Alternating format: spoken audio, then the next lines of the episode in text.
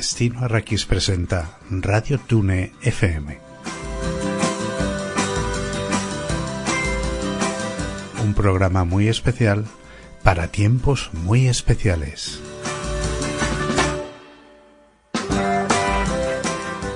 En Radio Dune FM hablaremos de cine, televisión, cómic, libros y todo tipo de cultura popular. También haremos un pequeño hueco para hablar de la actualidad. Radio Dune FM, un programa presentado por Manuel Callejo.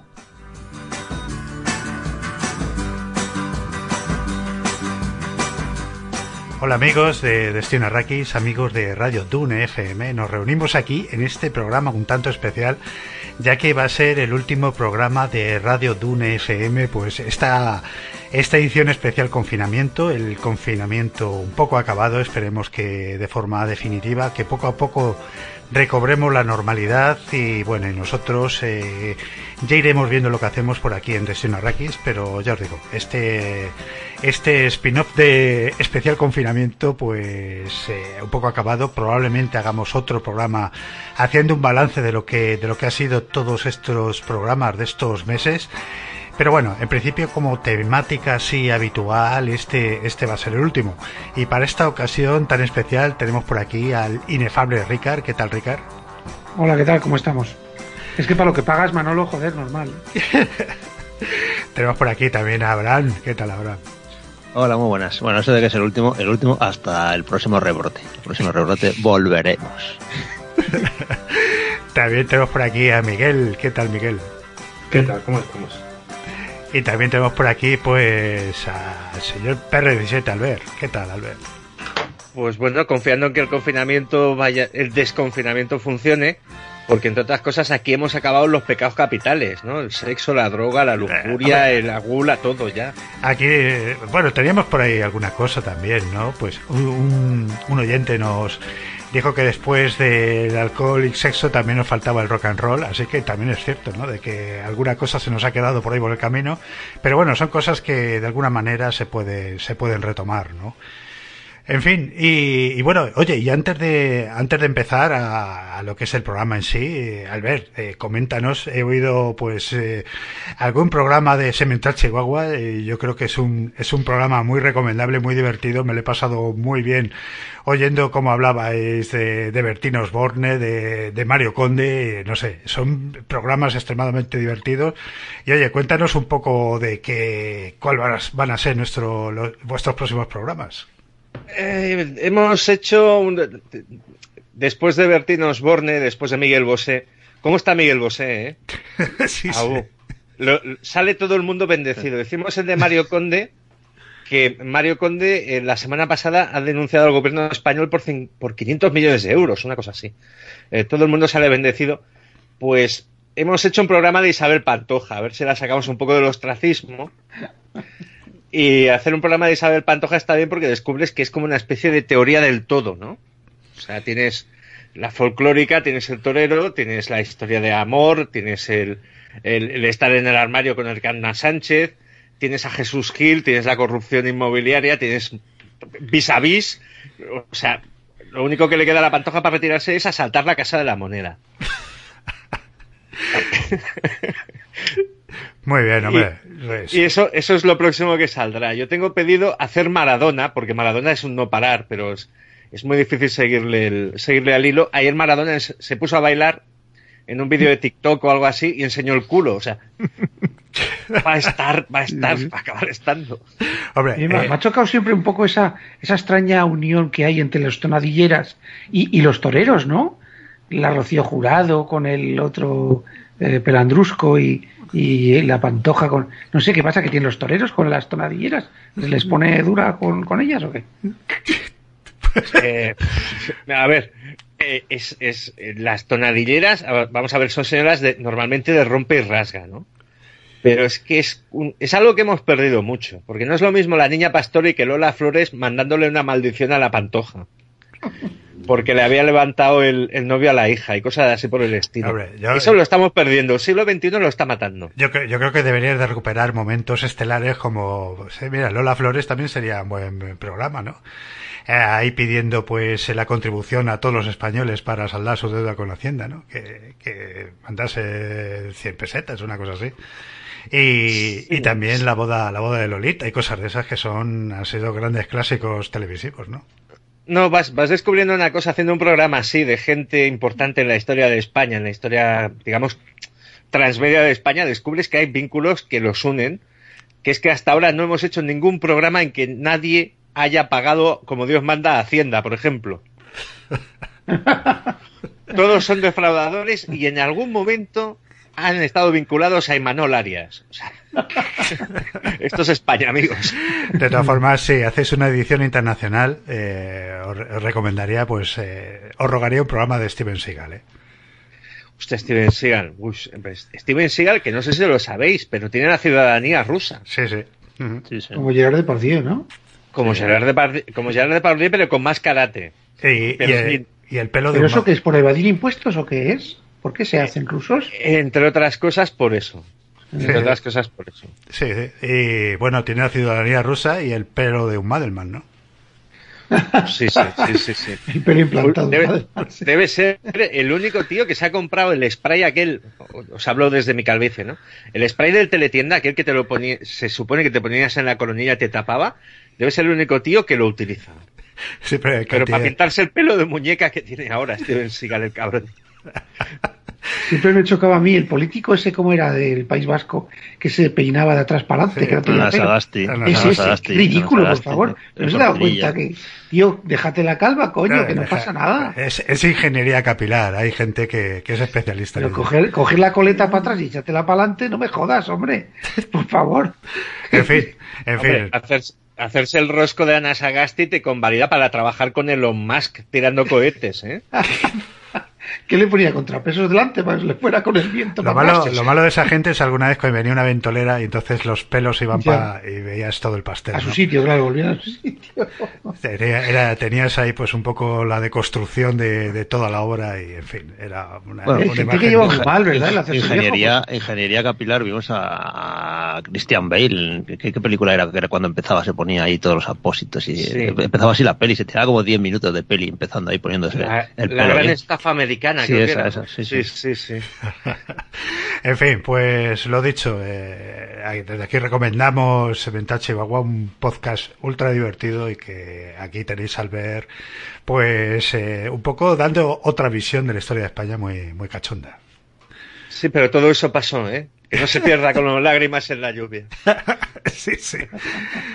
Muy bien, pues chicos, eh, si queréis empezamos un poco, eh, pues, eh, con unas recomendaciones breves, después de este programa totalmente improvisado, en lo que el, tema central del que se va a tratar, como es tradicional en este podcast, no se lo ha preparado nadie, salvo, salvo Albert y del cual hablaremos un poco al final, que es un poco la, la trayectoria de Joel Schumacher eh, tristemente fallecido y, que es un, un, tío al que yo tenía, yo tenía bastante aprecio, la verdad. Me ha hecho pasar grandes momentos en el cine, aunque sea un director eminentemente comercial, pero era muy, yo creo que era, que era un, un buen, un buen profesional, ¿no? Pero bueno, eh, hablando del último que a mí que podéis recomendar, que hayamos visto por ahí, ¿qué, ¿qué me decís? A ver, Abraham, que tú eres una máquina de ver, de consumir streaming. Yo, pues, no sé, alguna serie así. Puedo recomendar la última que, así de las cosas que me han gustado, el último que he visto, la segunda temporada de Lo que hacemos en las sombras, que es una serie que yo me parto el culo con ella. Ya con la película estaba, estaba muy bien, estaba bastante divertida, pero yo creo que la serie han cogido unos personajes que, que yo sé, yo que sé, es que yo, me parto con cada uno de ellos. Y hay alguno que, que es muy radical de los vampiros que viven en, en, en, en, una casa, ¿no? Los cuatro vampiros que viven en una casa. Porque tenemos eh, varios tipos, pero es que el vampiro psíquico, el Colin Robinson, yo me parto de risa, es capaz de quitarle la energía a los otros vampiros y con el familiar y tal. Va, es muy, es muy divertida lo que hacemos en las sombras de HBO. Además, eso creo que son 10 capítulos por temporada de 20 minutitos, de estos que se, que se ven muy rápido. y es lo que os digo, pero de, carcajada, o sea, muy muy divertida con el rollo vampírico y, bueno, todo basado en la película, la película era de este... Taika Wikiki. pero el creador era el de, de, Concourse, era uno de los de Concourse, eh, del grupo del dúo cómico. Creo que la serie de Concourse también está muy bien, que salió de Nueva Zelanda, ¿no? Y, bueno, pues eso, que está, pues por ejemplo, esa es una recomendación que hago yo. Lo que hacemos en las sombras, no la, no la perdáis, que es muy divertida. Muy bien. Y la película es un desmadre, yo me acuerdo que me, me reí yo con la película. La serie no la he visto, ¿eh? La peli, ¿eh? He visto dos veces la peli. Bueno, y Miguel, que te tenemos muy perdido. A ver, eh, cuéntanos, ¿qué has visto por ahí que te haya, que te haya gustado últimamente? Pues por mencionar algo, por ejemplo, y para salirnos un poco de las principales, de los principales canales de streaming, estuve viendo en Filming el incendio, ¿no? Una de estas series con un crimen en un pueblo eh, inglés, ¿no? Todo muy bucólico y, bueno, en el que empiezan a salir paladas de turbiedad dentro de, la familia en la que sufre un, pues una desgracia y, la mujer y dos, dos hijas son, son muertas en un incendio y el, el superviviente es el padre, ¿no? interpretado por, por David Tennant, ¿no? que tiene una capacidad estupenda para personajes extremos ¿no? y en el caso de personajes desagradables pues, pues demuestra también una gran habilidad. Así que una serie cortita, ¿no? autoconclusiva con, con eso, con, con un caso en, en localidad inglesa. También de filming tenemos El Nido, que es una, una, serie en la que con el telón de fondo de la, mm, de la gestación subrogada, ¿no? El, pues el caso de una familia que, que contrata a una chica de 18 años para que, mm, pues eso, engendre al hijo que ellos no pueden tener y, bueno, todas las relaciones que surgen en relación a ella, en relación a los, a los propios padres, todas las personas que le, que le rodean. Quizá no, no si, si se busca en esta serie a lo mejor una especie de análisis social sobre este fenómeno, pues, pues no se va a encontrar, ¿no? Porque hay momentos en los que tira para el drama y, otros momentos en los que tira para el thriller, ¿no? Pero también es una, una serie digna de tener en cuenta. Así que, bueno, mi, mi, primer repaso a lo mejor incluye estas dos series que a lo mejor no son, no son de las más vistas en este periodo, bueno, por, por tener esa distribución un poquito, eh, un poquito más limitada. De todas formas, eh, mira que, por ejemplo, Filmin ha sido una, una plataforma que de la que se hablaba muy poco, se le ha costado un poco, a lo mejor en redes sociales, asentarse. Yo creo que siempre ha tenido una clientela muy fiel porque ha sido, eh, ha sido la que ha apostado más firmemente por el cine clásico, eh, cine europeo, un poco un cine menos comercial, una, una producción menos comercial, pero yo creo que poco a poco se está asentando y, y la veo una plataforma con mucha personalidad, ¿no? ¿Qué, ¿qué, ¿qué, te parece a ti como, como usuario? Bien, bien, yo este, estoy tendiendo a utilizarla para, para ver clásicos, ¿no? Para poner un poco al día quizá con todos estos títulos que debía haber visto en su momento y que no, y que no vi, pero siempre está bien el, el acudir a estas series, ¿no? Porque, porque sí que te suelen traer series, yo creo que sobre todo británicas, que, que, bueno, pues, pues da buena cabida para, para verte estas temporadas tan cortas y que, y que bueno, que generalmente no verías en otros lados, ¿no? Así que sí que la estoy disfrutando. Tuvo además hace poco un, eh, la, la, insuflaron aquí con títulos, me parece que eran de Metro, ¿no? Eh, un montón de títulos de, de, de, clásicos, pues mucho de Woody Allen, por ejemplo, tuvimos la oportunidad de, de recuperar y, bueno, lo, lo, bueno si os interesa acercaros a ella, más allá de estas mmm, ofertas que, que, te sacan, ¿no? la que yo creo que tú y yo no, nos beneficiamos, eh, pues tienes el catálogo muy accesible, ¿no? Así que podéis echarle un vistazo y ver si son los títulos en cuanto a series, en cuanto a películas que os interesaría ver, ¿no? Así que, que eso tenemos. Sí, sí. Yo creo que para el cinéfilo, desde luego, la plataforma mejor que hay, ¿eh?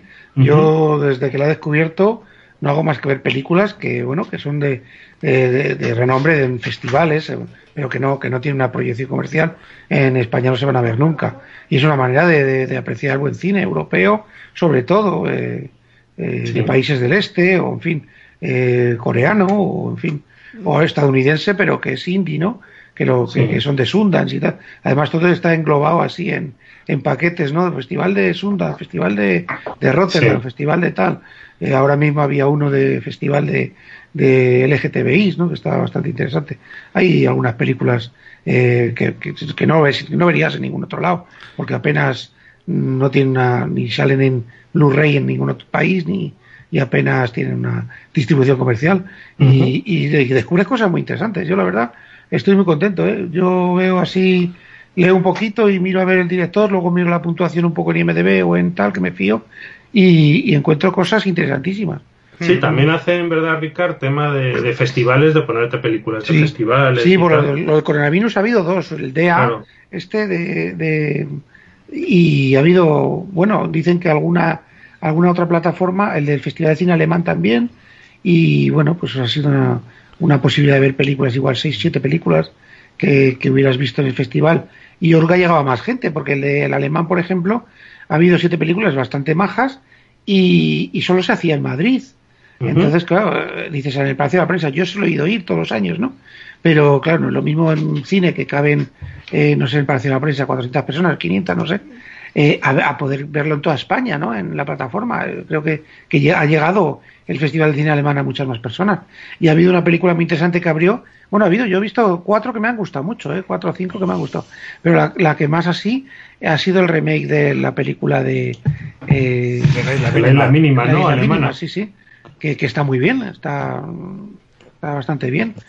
Sí, fíjate. Se encuentra cosas interesantes. Estoy pensando que otra cosa, no, no es un recurso que explote yo en mi suscripción, pero que a lo mejor es algo que no vemos en, ninguna otra plataforma, ¿no? Que tiene óperas.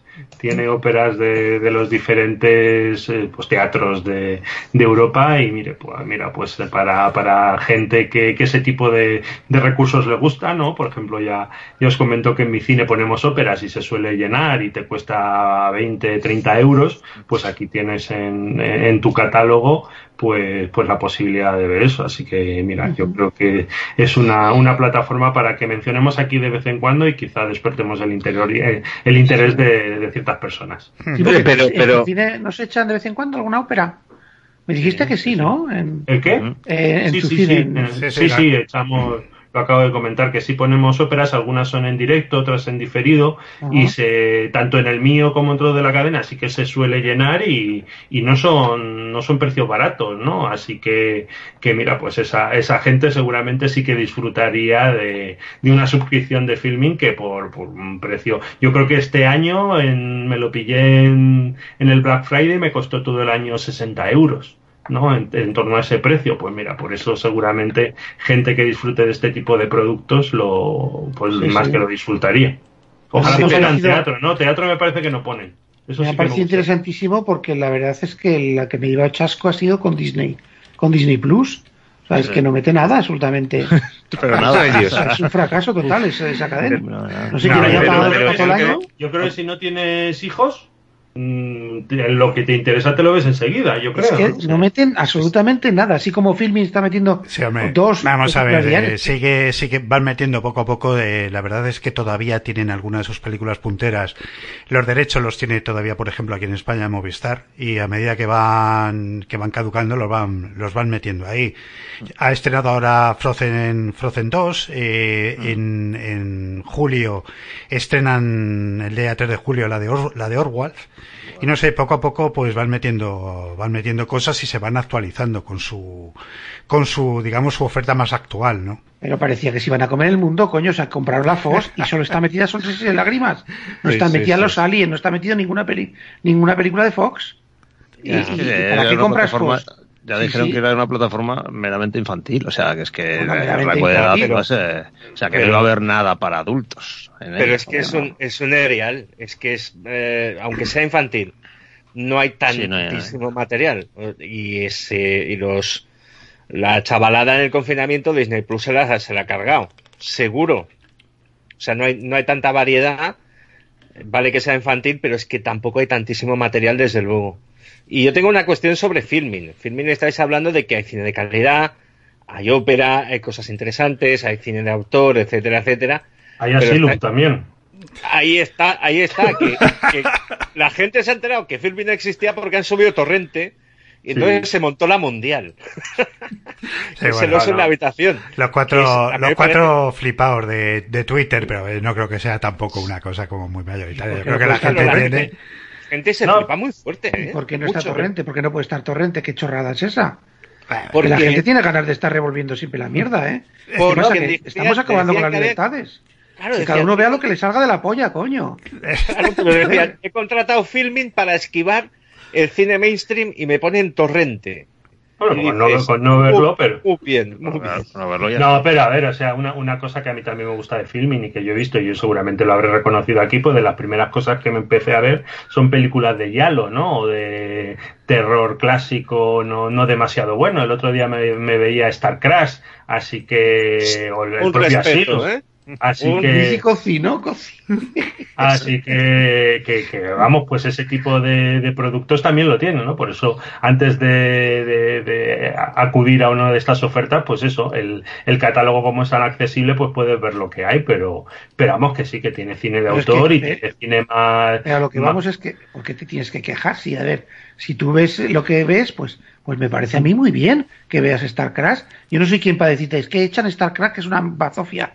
Es que no, no claro, claro, pero es que no quiero que echen películas danesas. Pero a ver, pero tú quién cojones eres para estar diciendo lo que tiene que ver la gente y lo que no. Tiene que recuperar el filming lo que el viento se llevó, que se lo quitaron a HBO. O sea, aprovecha, Estamos acabando con todas las libertades. Estamos volviendo otra vez para atrás, como los putos carreros. No, bueno, hombre, lo que pasa... No, no mezcles tampoco, yo que sé, tampoco podemos dar aquí pues mucho peso a cuatro flipados de Twitter y que, Pero esos flipados hacen mucho daño, ¿están payasos o qué? Había que pegar estos guantazos, cojones. Pero bien dados además, ¿eh? Con la vara de avellano. Bueno, yo estoy muy dolido, estoy muy dolido con la opinión que tenéis sobre Star Crash. no, que es buena. muy dolido, ¿eh? buena, dice. Pero, a ver, es una película con Caroline. Caroline Munro estaba buena, no te jode. Y, y con David Hasselhoff agitando el pelo. Y luego hay cosas, hay aventuras. Y la música de John Barry, eso sí, que tenía una, música cosa de, una cosa de filming que estuve viendo, que lo comenté en el grupo y seguramente Manuel recuerda el título. ¿Cómo se llama ese documental sobre, sobre cine español de los años, pues yo creo de 50 a los 80, eh, comercial, pero de, de, calidad dudosa, ¿no? Pues hablaban de cine kinky, hablaban de, de Destape, hablaban de, de este Soy Pajares. ¿Recordáis cómo se llama ese documental? Que estaba muy bien. Eh, yo lo vi en Sitges. Eh, sí. Mm, eh, joder. Sí, lo echaron en filming, está, está. No me acuerdo ahora cómo se llama. Sí, me, me, me... Sesión salvaje. Sesión salvaje. Sesión salvaje, sí. correcto.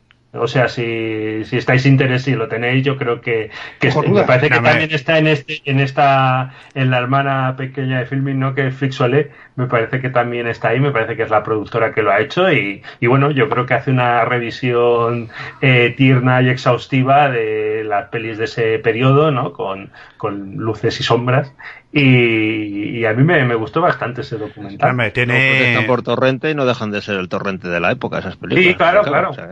Totalmente, sí, totalmente. No, no y, y, luego, eh, hombre, un poco también, ya que habléis de documentales, en, en Filmin tenéis los, eh, por ejemplo, ha recuperado el, el cine de, según Martin Scorsese, que es una, que es una pasada del documental, yo os lo recomiendo a todo el mundo, y también el de Phil Tippett, está ahí, el, que me parece un pasote, ¿no? El, el de efectos especiales, el, de efectos ¿no? especiales, sí. sí. No, está muy bien, está muy bien ese documental.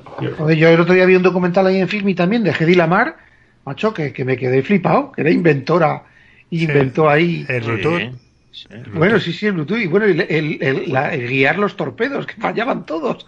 Decía, joder, pero el guiar los torpedos y luego con un, con un código binario que cambiaba, de manera que, que los alemanes no pudieran en la Segunda Guerra Mundial interceptar ese código y desviar el torpedo, ¿no? Y, y, joder, acertaba siempre con el torpedo. Y de coño, inventas una cosa que te puedas enlazar con el torpedo cuando está en, mar, eh, en dirección y poder guiarlo, claro, es lo lógico. Uh -huh. y, y, y, la tía, y luego no cobró un duro, macho. Le quitaron todos los estos. Eh, joder, parecía un, documental cojonudo. Cuando descubres así personas, ¿no? Que tiene ese coco, ¿no? Aunque fue actriz, ¿no? Y tampoco es que fuera una actriz súper de renombre, ¿no? Sí, hombre, Hedy, Lamar en la época bueno, parece, ha, sido, ha sido lo primero, es una de las actrices más guapas de la historia del cine, sin duda. Y en los años, eh, pues eso, 30, 40 sí era, era muy conocida. Sí, pero tampoco hizo peliculones. A ti, a ti, Ricard, además te tienes que acordar porque eso ya te pilló en edad. Eh, no, si soy Dalila, me acuerdo la única, así que, el renombre de ella. lo y bueno, a ver, Albert, recomiéndanos algo de lo que tengas por ahí. Pues yo estoy viendo una serie en Netflix que es de The Politician, o El Político, que es una serie de, creada por Ryan Murphy, que si no recuerdo mal era el de Nick Tap. Y está bastante bien, tiene un reparto muy interesante con mucho actor y actriz jóvenes, pero que los, los roles, por ejemplo, de los padres de estos chavales que tienen montado un quilombo impresionante en unas elecciones escolares, pues los interpreta, por ejemplo, Gwyneth Paltrow, Bob Balaban o esta Jessica Lange, que está tremenda allí. Y básicamente es la historia de un chaval que es un empollón, pero que lo que le hace ilusión en la vida es el presidente de los Estados Unidos. Claro, Santa Bárbara son gente rica, él tiene todo planificado desde que era pequeñito, ha leído biografías, ha leído ensayos de política y se lo toma esto de ser presidente del instituto prácticamente como el inicio de su carrera política. Entonces les insiste a la gente que tiene un grupo de acólitos de que lo que hagan aquí no quiere verlo de aquí 20 años cuando vaya por la Casa Blanca. Que no cometan ningún, eh, como diría yo, ninguna tropelía y que tienen que ganar limpio. La gracia de la serie es que el microcosmos de niños pijos que pueblan el, instituto es muy variado. Eh, tenemos pues a, básicamente, niños y, niñas muy inteligentes, pero todos hijos de papá y de mamá, que se preocupan por el ecologismo, la diversidad sexual, es todo como así, eh, problemas del primer mundo. Y para ganar las elecciones, este tío se debe enfrentar a probablemente el, alumno más popular que hay en el colegio, con el cual ha mantenido una relación homosexual, y a partir de aquí empieza el enredo. Eh, todos los personajes son profundamente, como diría yo, profundamente hostiables, es un poquito como si los Cohen dirigieran una comedia juvenil, hasta cierto punto, y tiene un final de temporada espectacular, porque han habido suicidios, intentos de asesinato, eh, padres detenidos por el FBI por estafa, historias de cuernos, la mamá del prota salía con Martina Navratilova, cosas así como muy locas, en una comedia con muchísima mala, muy, muy mala leche. Y sobre todo yo destacaría al protagonista de esto, que es Ben Platt, que interpreta un personaje magnífico. O sea, él mismo a veces se encuentra pensando en lo psicópata que es. Y lo único que le redime es que en el fondo lo quiere hacer para bien. ¿Te has visto ya la segunda temporada, Albert? Porque yo he empezado con, con la primera ¿no? Por, por, por, Ryan Murphy en concreto, que, me gustaría ahora sacar el, el, tema de la otra serie que ha sacado ahora. Y me está gustando mucho la primera, ¿no? Como tú dices, esos, esos personajes, el protagonista es bastante bueno, Jessica Lange es un personaje maravilloso, ¿no? Eh, quizá esa, esa línea del argumento es la que es la que más me gusta. Y, bueno, sí, sí, me parece una, una serie interesante, ¿no? Quizá no lo, más destacado. ¿Eh? He acabado, he acabado hoy la primera porque yo entré por el tráiler de la segunda que es demencial. sí, sí, yo es que eh, voy a empezar ahora también, estoy acabando la primera y, bueno, pues a ver qué tal, qué tal la, la, segunda. Y bueno, quería, quería comentar de él, no sé, no sé si habéis visto la de Hollywood. No, no la vi. No, la tengo pendiente, que está en Netflix y se tiene buena pinta. Sí, sí, sí la he visto. Pues, eh, a mí, bueno, Hollywood, si, si me permitís que, que describa un poco de qué va. A mí, Ryan Murphy sí que, sí que me gusta, ¿no? A mí, eh, Nip Tuck me gustó mucho, admito que Glee me hace mucha gracia, eh, me encantó Feud, mm, American Horror Story, pues ahí, ahí, yo creo que American Crime History también es de él, ¿no? Que las dos temporadas me parecen buenísimas.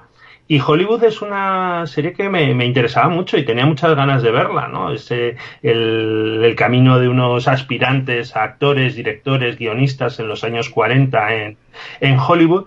Y luego me ha parecido un despropósito y una abominación horrorosa. Eh, yo creo que, eh, que la, ha visto solo Abraham, ¿no? Habéis dicho. Eh, porque yo creo que es una, es una serie que hay un momento, no, en el que apuesta mm, directamente por, por hacer un paso a la ucronía, ¿no? No, no intenta contar nada, nada real. Y todo lo que está pasando es tan, es tan absurdo, es tan poco verosímil, ¿no? Que aunque viene a ser una oda a los perdedores, a, a la, gente que tuvo que permanecer en el armario, a, a negros o, a, o asiáticos que por, por sus características raciales no recibía buenos papeles, ¿no?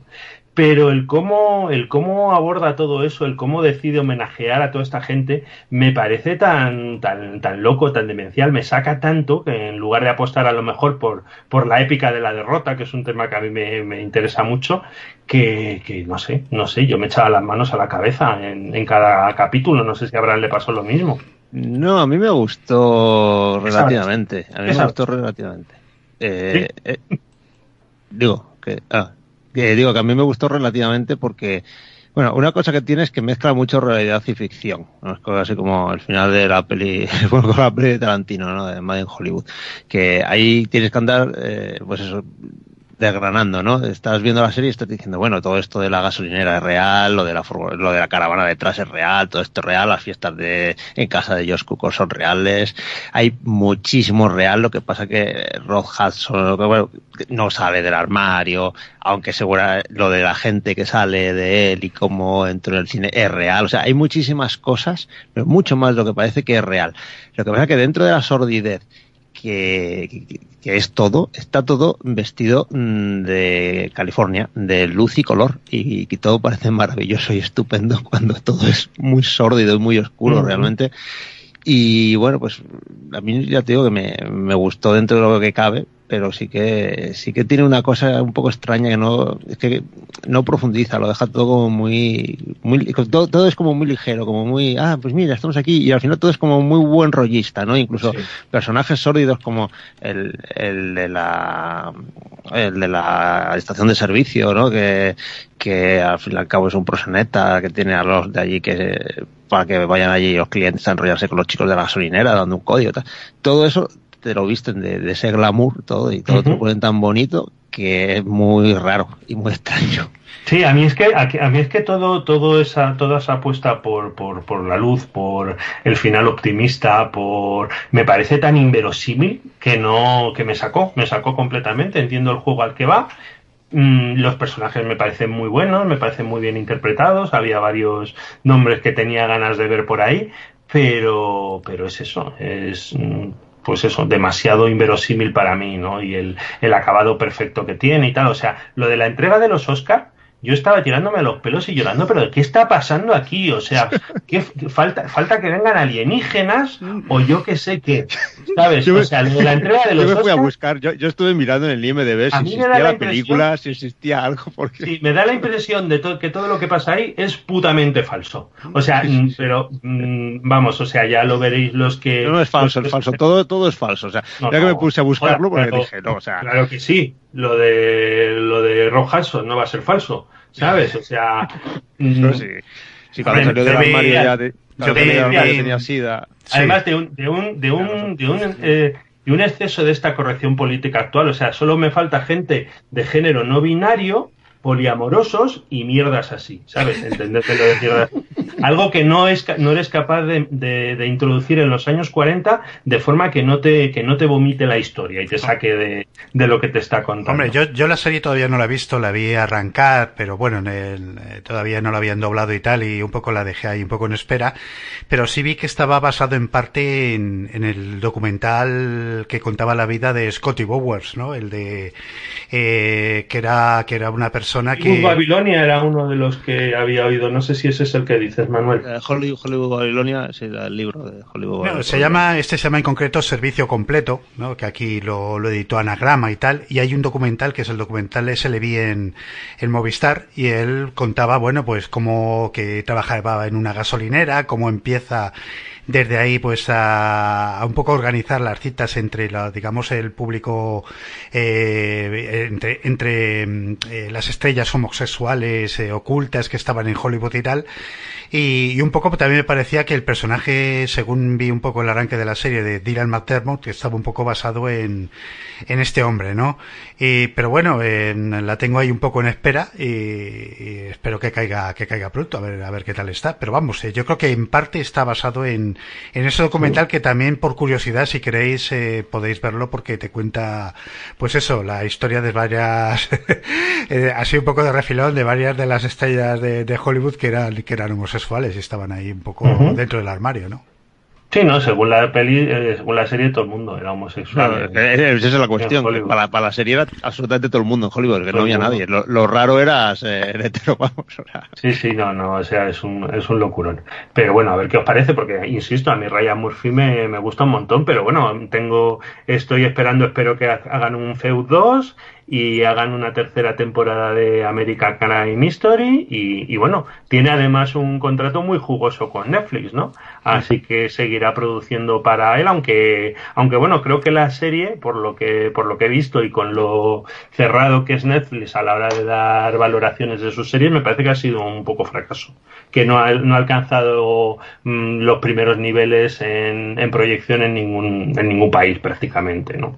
A lo mejor también la época ha sido mala, ¿no? Pues aquí, como le pasó a Manuel, me pasó a mí, pues yo quería verla doblada y no estaba doblada y ha tardado en estarlo, así que, que puede, puede que vaya por ahí, no lo sé. Luego depende mucho también de la producción. Tiene, una producción que se ve que es cara. O sea, se ve que la época está muy bien recreada y hay mucha pasta metida. Sí, sí, sí, totalmente. repercute si tiene poco éxito, porque una serie que igual cuesta poco, pero tiene poco éxito, pues es más fácil que la renueven. Es, que, es que no sé cómo van a renovar esto, perdona. O sea, no, eh, me refiero, o sea, ¿cómo, van a continuar esto? En serio, porque es que ya estás en estás en un mundo completamente distinto. Pero, o sea, por el otro lado. Yo ahora me gustaría ver el otro lado, a John Wayne, a, a, Estaría bien. Muy bien, pues mira, yo os voy a recomendar una serie que está en está en HBO. Se llama es una serie de animación así muy peculiar Está producida por Mike Hughes, ¿no? Que es el, eh, en su día hizo la serie, produjo la serie de animación de, de BBC Woodhead. Eh, últimamente pues también había, es el responsable de Silicon Valley. Y bueno, ha hecho una, una serie que se llama, pues, eh, no la han traducido aquí en español el título, pero es My Youth Presents, Tales from the Tourbus, ¿no? Historias de, del autobús de gira, ¿no? Y bueno, son dos temporadas y es muy curiosa porque en cada temporada te toca un, un género musical distinto y lo que se dedica en cada episodio es, eh, es a contarte pues la biografía de un, de un cantante, de un músico. En la primera temporada es de música country y la segunda pues de música negra, ¿no? Ahí de Estados Unidos y tal. Eh, es, es, una serie que hay que verla, sí o sí. Es, eh, todos los personajes que te sale, te sale, por ejemplo, bueno, hay gente pues más desconocida, te sale Waylon Jennings y tal, pero bueno, son eh, las biografías de, la, de los cantantes de country son tan absolutamente locas, delirantes, violentas, eh, en fin, eh, son episodios de media hora y son una auténtica pasada, ¿no? Está hecha pues entrevista y los personajes salen, ya os digo, en animación y lo intercalan con, con actuaciones de los, de los músicos en cuestión pero son muy buenas, son muy buenas. Eh, son, hay persecuciones a tiros, hay explosiones, hay pues todo tipo de, de infidelidades, hay drogas por un tubo, eh, eh, anécdotas locas, todas las que queráis y más, y son, es un auténtitico desmadre, ¿no? Yo creo que tanto la primera temporada como la segunda son absolutamente geniales y, hombre, y la tenéis que ver, ¿no?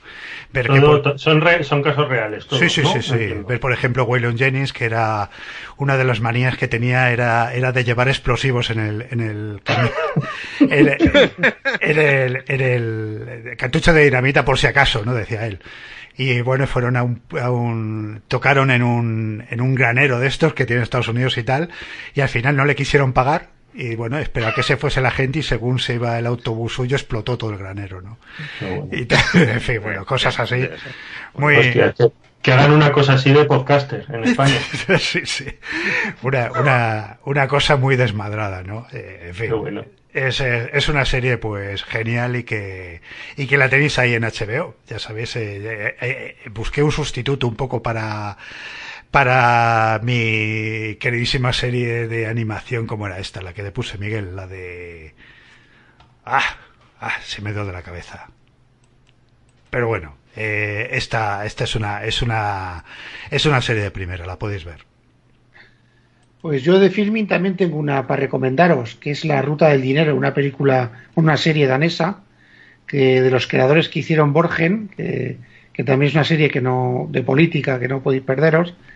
Y esta en cambio va pues sobre los delitos financieros, ¿no? Hay unos policías que van detrás de una empresa de energías renovables que se llama Energreen, que piensan que está todo, todas las cuentas falseadas y que es toda una estafa para sus inversores, ¿no? Están capturando inversores de todo el mundo y resulta que es todo, todo mentira y hay un cerebro que es el que ha creado toda la empresa. Entonces, eh, eh, hay varias historias paralelas y en una de ellas eh, despiden a dos ejecutivos y para callarle la boca les, les dan en metálico dos millones de euros a cada uno. Y unos kinkis roban el Audi donde estaba el maletín del dinero. ¿No? Y entonces esa es otra historia paralela de, de, todo el maquinamiento que hay en la empresa y tal, ¿no? Entonces hay una abogada que, bueno, tiene apellidos españoles, parece que yo creo que, además se llama Moreno, también en, igual tiene descendencia española. y, y bueno, la serie pues es eso, es... Eh, voy por la segunda temporada. La serie tiene varios años ya. Tiene la primera temporada la hicieron hace tres años o así. No sé si van por la tercera ya. Yo ahora estoy viendo la segunda temporada, estoy por el 7. La segunda, la primera desde luego ha estado muy, muy, muy bien, ha estado genial. Esta segunda la veo que ya pues empiezan a estirar un poquito el chicle. Yo no sé si igual hay una tercera eh, y ya pues se hace más pesada. Pero esta reconozco que en la segunda temporada me está costando más ver los episodios. La primera prácticamente la, me la vi del tirón. y, bueno, es de estas series escandinavas que, que la verdad es que, que están haciendo cosas de calidad. ¿eh? Y, bueno, he estrenado también el otro día otra que es, eh, lo que pasa que solo he visto el primer episodio, que es cuando el polvo se asienta, que también en filming, que es también danesa, y es sobre un atentado en, en la capital, en, mm. en Copenhague, ¿no? En un atentado entran unos eh, islamistas con ametralladoras, como lo que ocurrió en París, más o menos, y se lían a tiros y matan a un montón de gente. Entonces, eh, lo que pasa claro, el primer episodio es más o menos la presentación eh, ocurre en un segundo el atentado y luego pues empieza nueve, nueve, días antes a contar la historia de cada personaje, ¿no? De, los que estaban en el restaurante, ¿no? Entonces, bueno, la, primera parece que está, está bien encaminada también. A ver si te hecho tiempo y, me la veo también. ¿La conocéis vosotros estas series? No, yo no. Pues la ruta del dinero es la que digo y luego la otra es mm. cuando el polvo se asienta. Bueno, una, eh, una, una, no, no, una pequeña puntualización. La serie que se me ha venido a la cabeza es Robot Chicken. Eh, imperdonable que se me ha venido a la cabeza. sí. que una, estaba pensando yo en una serie sueca de, de, Netflix, también muy interesante. Yo creo que no la mencioné en otro, en otro programa, que es la de Califat. ¿La habéis visto? Ah, sí, Califat sí, la vi, sí. Sí, sí, sí, que trata sobre un par, bueno, un grupo de, de, chicas que, que son engañadas, embaucadas, ¿no? En entornos sociales desfavorecidos dentro de Suecia, que, que acaban en, en, el ISIS como llevadas como, como mujeres para, para los soldados del califato, ¿no? Y, y bueno, pues está el, la parte dramática, personal, junto con, con la parte también de, de, evitar posibles atentados en Suecia. Y es una serie que me gustó muchísimo. Sí, a mí también. Además son tres historias, ¿verdad? Que es una, la que narra la chica que está en Siria, ¿no? Es, eh, sí, yo creo que eh, sí. Que conecta con la policía de allí, eh, de Suecia, ¿no? Y por otro lado está la policía de Suecia que está investigando todo que lo lleva una chica y, luego por otro lado las dos chicas estas que se quieren ir engañadas a, allí a, ISIS. Correcto, sí, sí, muy, muy interesante la, la serie, a mí me gustó un montón. está muy bien. Además termina, es, es de Netflix, ¿no? Esa... Sí, está en Netflix, está en Netflix. Yo la, la, la, hermano, a lo mejor sin demasiado criterio, con nota de la que hablamos de Anorthodox, ¿no? De, de mujeres sometidas, personajes femeninos sometidos por, por, por, religiones enfocadas de forma extrema, ¿no? Yo creo que en este caso aún más crudo que lo que vimos en, en Anorthodox. Y bueno, pues si la otra era una serie alemana, esta es una serie sueca, ¿no? Yo creo que es una de las ventajas que tiene Netflix, la posibilidad de, ver series de, países que a lo mejor normalmente no nos llegarían, ¿no? A las que no estamos acostumbrados y que, bueno, pues realmente resultan refrescantes. Y otra serie, una serie belga también que está en Netflix, eh, además son pocos capítulos, creo que la del avión. capítulos, la del avión, la de Into the Night. Que ah, está es una tensión de la pera. O sea, aparece un tío ahí en un avión eh, armado diciendo, venga, eh, volar, volar, volar, que, y, siempre hacia, hacia la oscuridad. Porque si vienen los rayos del sol y nos tocan los rayos del sol, nos vamos a morir. Y claro, los del vuelo dicen, este tronado que dice que sí, que yo soy soldado de la ONU y que me he enterado de eso y que venga, arrancar el avión y, y a raíz de eso se genera una tensión porque luego se va viendo que es verdad, que hay una especie de cosa cósmica, un evento cósmico extraño con el Sol, que parece que le está emitiendo una radiación que si tocas la zona de día, que aunque te metas debajo de tierra, aunque te metas donde te metas, la radiación arrasa con todo bicho viviente y tienen que ir, pues eso, repostando el avión poco a poco, eh, como pueden, en aeropuertos donde ya está todo el mundo muerto, e ir salvando escollos y ir siempre volando eh, hacia el oeste, ocultándose del sol. Y es mucha tensión, en la serie con mucha tensión, está muy bien llevado además. Sí, sí, yo echándome las manos a la cabeza todo el rato diciendo es que no pueden sobrevivir de esta, no pueden sobrevivir, ¿no? Y realmente sí que sí que te resulta convincente lo que les está ocurriendo, ¿verdad? No hay hay momentos también muy extremos, muy locos. Lo de, lo de, la rueda del avión a mí me dejó un mal cuerpo tremendo. Y, y, sí, sí, como historia, me parece que está basada en, un, en una novela que sacaron que sacaron en formato digital y, y, joder, sí, muy emocionante la serie. Yo la recomiendo también, la tenía apuntada. Es que el, producto este lo que tiene es que la trampa te la tienen que hacer desde el inicio, porque si no, no cuela. ¿Cuál es la gran trampa? Reunir en el avión a ese grupo que son 10, quizá 12 personas. Pero no más. Pero no más. O sea, es, esa situación en que tienes a 10, 12 personas que tienen una especialización, aunque sea muy loca, como ser influencer de, de Instagram, pero está especializada que te puede venir bien. Y una vez que ha lanzado eso, que está en el primer capítulo, el resto, pues, eh, tiene eso de, conocer la situación, ¿no? De la intriga. ¿Será verdad, no será verdad? Luego es verdad. Luego aterrizan aquí y se encuentran los soldados de la RAF. Pero la trampa de inicio, el truco que te tienen que hacer lo hacen al principio. Son cinco minutos y va con la serie. Sí, sí. Yo, yo lo pensé sobre todo al ver con el tema de, de, que fueran poquitos, claro, porque bueno, todos hemos viajado en avión y dices, como todos estos nos tengamos que en una situación así, nos acabamos matando entre todos, porque hay solo tantos, ¿no? Pues, pues sí que resulta, sí que resulta convincente. Bueno, lo que tú dices también, ¿no? Pues qué oportuno que haya una chica que justo sabe pilotar, que es militar, que luego tenemos a tal, ¿no? Es todo, todo muy, todo viene muy, muy de la mano, ¿no? Pero, pero vamos, yo me acepté perfectamente la premisa y, una vez que, tragas con eso, el resto yo creo que viene solo. Hmm. Claro, porque, porque el producto es tan recogido que no cometen el error de llegar, a aterrizar, recoger a alguien que sea un elemento nuevo. No, es el mismo grupo. Sí, sí, a los elementos nuevos no, no duran mucho. elementos nuevos. Muy bien. Hombre, yo también eh, estoy viendo lo que pasa que no os puedo decir porque la tengo un poco a medias, pero sí creo que merece la pena por lo menos comentarla, la unidad, ¿no? Esta serie de Movistar. Eh, que trata de pues de una unidad antiterrorista eh, de investigación antiterrorista aquí en España y bueno y, y, la lucha pues contra un comando y la mixta, ¿no? Es, eh, es una serie que tiene una, yo creo que una realización espectacular. nunca había visto algo así en una, en una producción española. Tiene pues una, un acabado internacional impecable, muy bien hecha, muy bien planteada. Eh, lo único, lo único que me está pareciendo que bueno, que está, la verdad es que acumulando muchos tópicos de todo este tipo ya de, de producciones, ¿no?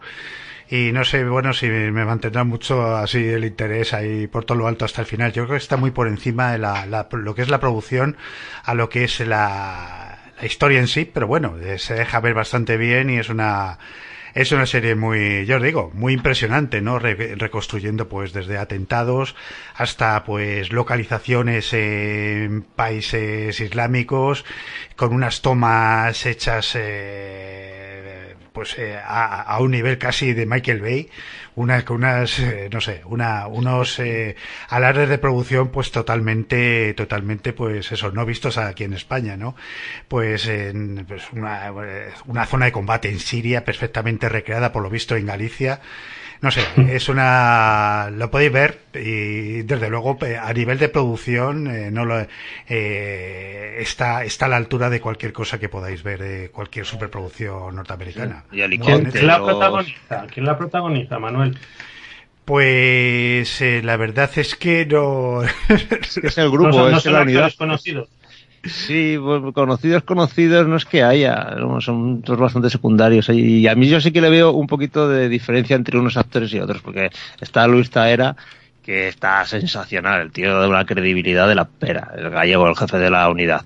pero, me, luego, carga, pero me, carga, me carga un poquito, ¿no? Yo creo que abusan un poco de un poco de estereotipos de todos los personajes, quizás. Ya, pero, pero lo que está explicando, lo que está explicando Manuel es que es algo muy grande y probablemente con la intención de venderlo fuera. Recordemos Casa de Papel y todo el rollo aquel, igual están intentando hacer un producto que sí que tira un poquito de topicazos. Yo no lo he visto, pero por lo que estáis explicando, porque eso cuela siempre. Sí, pero le falta igual la originalidad de la Casa de Papel en cuanto a, lo que plantea, ¿no? Esto es una serie más de que igual ya hemos visto más el tema, ¿no? Del terrorismo, de terroristas que, que llegan aquí, de células que hay que investigar, que y, de una unidad antiterrorista y todas estas cosas. O sea, que son cosas que igual pero, ya hemos pero visto eso vende, ¿eh? Eso vende. Yo he visto Pero está muy bien hecho, o sea, está muy bien. No, o sea, tú ves, por ejemplo, coche, la pasta por un tubo. Sí, sí, por, ejemplo, toda, toda el primer episodio que, que se te, eh, lo tienes ahí en, en la frontera con Melilla, ¿no? tienes unas eh, todo lo que es eh, las localizaciones en la con las alambradas el, todo la, el operativo que montan ahí para capturar un terrorista y tal lo ves y joder y es, es muy meritorio eh muy muy bien hecho. Claro pero lo que os decía ahora estamos en un mercado que por ejemplo te aparece Netflix y compra una serie sudafricana de espías mete dinero ahí yo he visto una tontería enorme que se llama Queen Sono y está hecha de narices teniendo en cuenta que es una serie surafricana. Hay espionaje, hay peleas, hay tiroteos, hay explosiones, hay 1500 escenarios. Esta es más del estilo de la tele se mueve. Esta es más del estilo es más del estilo de las de Jack Ryan. Es muy es en, es en ese plan. Luego estas, estas series qué salida tienen luego, o sea, porque por ejemplo la de eh, ay, ¿cómo, se llamaba? La, eh, la chica esta de Rec, 3 y de, la, de, Leticia Dolera. Leticia Dolera me han llegado muy buenas referencias, ¿no? incluso con premios internacionales y tal, no sé qué tal se venderán. Yo pienso mucho en una que me llamó mucho la atención de Movistar, que era La Zona, ¿no? Que a lo mejor también sí que era un tema muy original, joder, con un elenco muy, muy, muy importante y luego no sé si estas salen luego al exterior, ¿no? Porque aquí, por supuesto, el único mercado que tienen es Movistar, pero a lo mejor no es rentable para ellos hacerlas únicamente si, si no se pueden vender fuera. Hombre, yo creo que ahora toda toda gran eh, toda todo, toda empresa que aspira al streaming también eh, eh, tiene que vivir un poco de producción propia, ¿no? yo creo que poco a poco cada cual va va a tirar a a hacer productos exclusivos y Movistar ahí no se puede quedar atrás. Aparte que si tiene un buen nivel de producción, si está bien hecha, lo puede comercializar fuera de España. Y creo que está haciendo series realmente buenas, ¿no? Habíamos hablado aquí, de, por ejemplo, de La Línea Invisible, que era una de, de las últimas, es una, es una buena serie, ¿no? Que a lo mejor no sea Breaking Bad, pero ¿cuántas series son Breaking Bad, no? Es una serie muy digna, muy bien hecha y además que tiene pues un cierto arraigo en, lo que es la, la, realidad, ¿no? Son series que, eh, que, se, que se disfrutan mucho, ¿no? Sobre todo, eh, mm. yo alucino mucho con el nivel de producción que tienen tan, tan sumamente bueno. Yo la que estoy esperando ahora como agua de mayo es la de Sorogoyen, la de antidisturbios, que la maestra Movistar Estuve hablando con él en los, en los Goya y me dijo el tío que, joder, que habían 180 localizaciones en Madrid, una pasada, toda rodada súper bien. Y el otro día me llegó el tráiler y lo vi y flipé en colores, ¿eh? Tengo unas ganazas de verla, sale Raúl Arevalo y Roberto Alamo que salía en la de Que Dios nos perdone también. y, y, tiene una pintaza de cojones, me parece que son seis episodios solo. Sí, Patria, también, Patria también va a salir en breve, me parece. En septiembre, creo, en septiembre. Finales. Yo, creo que además HBO yo creo que apuesta menos por la producción extranjera, no, no, no, no estadounidense, ¿no? Que más que Netflix, yo creo. Así que, bueno, también, también tiene, ¿eh? No, HBO. ¿Qué, tiene HBO que tiene español, por ejemplo? No, en español va a estrenar, tiene, tiene parada la de Patria, que ya tenía que estar estrenada. Lo que pasa que con el tema este del COVID parece que lo han, la han reservado un poco, pero ya la tiene hecha a punto de estrenar.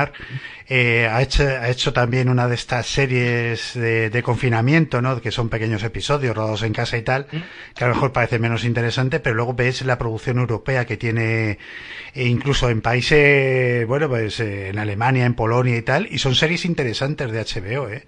eh Tiene también una, una producción internacional que, que no es nada despreciable. La de Umbre me gusta mucho, por ejemplo, Umbre, que creo que es también. Bueno, pero, el, año que viene HBO lo va a petar que tiene el famoso Snyder Cut. El, HBO. Con la, tontería y barato que les va a salir. O sea, no, se está hablando de 20, 30, aunque sea 40. No, eso, eso, eso, es, eso es barato. O sea, es barato en el sentido de que tienen una serie exclusiva eh, por ejemplo, estamos hablando, por ejemplo, que, que, en Apple la serie de esta de Morning Show les ha salido por 250 millones de dólares, una cosa así. O sea, si por 20 millones tienes una serie eh, que además eh, todo el mundo está deseando ver, pues para mí yo, yo hubiese invertido el doble y el triple, si hubiese podido, claro. Y aún así le hubiese sido más barata que alguna de estas que va a pasar más desapercibida. Y hablando, hablando un poco de Apple, habéis que habéis visto el, el tráiler de, de Fundación. No. Sí, vamos, yo que tampoco conozco las novelas, así que tenemos ahí a Jared Harry, ¿verdad? Que ahora sale eh, todo. Sí, sí. Y a Lee, a Lee Pace, ¿no? De Hard Cast and Fire. Por cierto, esa serie también la tenéis en Netflix, una serie. No, en filming. Perdón, en Netflix en filming, una serie buenísima. Es que no se puede decir, pero yo, claro, yo leí, a mí me, obligaron a leerme Fundación en el instituto y a mí me pareció un coñazo súper. Me tendría que. Sí, Fundación en el instituto. porque yo creo que, que no era el momento para leer Fundación, ¿sabes? O sea, ya más obligado de esto de. No, tienes que leer esto. A punto de bayoneta. No, el, leer obligado, lo leer obligado provoca estas cosas porque yo creo que Fundación si estás en el instituto y eres medianamente lector, te puede gustar. Lo que pasa es que cuando te dicen, eh, léetelo, hace el análisis, hace no sé qué, un resumen tal y pascual, ya lo coges de otra manera. De todas formas, el trailer que yo he visto es muy, muy vistoso, pero Fundación, el recuerdo que tengo yo de la novela, básicamente Fundación, lo importante es la trama. Es decir, no nos dejemos llevar por lo que ha pasado con Snowpiercer. Joder, qué mala es, Dios. Que yo no, he, metido el pie, yo sí, sí, lo, he visto alguno. precisamente por las críticas, pero el aspecto de Snowpiercer era maravilloso. Eh, no lo pongo en duda de que se habrán gastado los, los, los dineros y fuerte, pero eh, Snowpiercer lo que valía básicamente es que era una historia que estaba muy curiosa y pasaba en una peli. Entonces yo no veo seis temporadas de Snowpiercer, por mucho que se pongan. Y que además lo han convertido en asesinato en el Orient Express, casi, porque eh, básicamente es eso, sacan a uno de la última fila para que, porque era policía, era investigador y tal, y entonces lo sacan para que investigue un crimen que ha sucedido eh, más adelante en el tren, ¿no? Y, al final lo transforman en eso, eh, en otra cosa totalmente diferente, no tiene absolutamente nada que ver. en fin. Bueno, y un poco para un poco si queréis terminamos las recomendaciones y empezamos con un poco recordamos a Joel Schumacher. Eh, yo os recomiendo la, la, cuarta temporada de Face for Family, que es una serie que me encanta, que veo, he visto todas las temporadas con mucho placer. Es una serie de animación de eh, de, de, Netflix y, es una pasada. Es la historia de una familia norteamericana en la América de los 70 en la época donde se fumaba, donde se decía tacos, donde se podía pegar a los hijos, pues donde, en fin, pasaba un poco de todo eso, que nos acordamos, se bebía en casa y yo qué sé.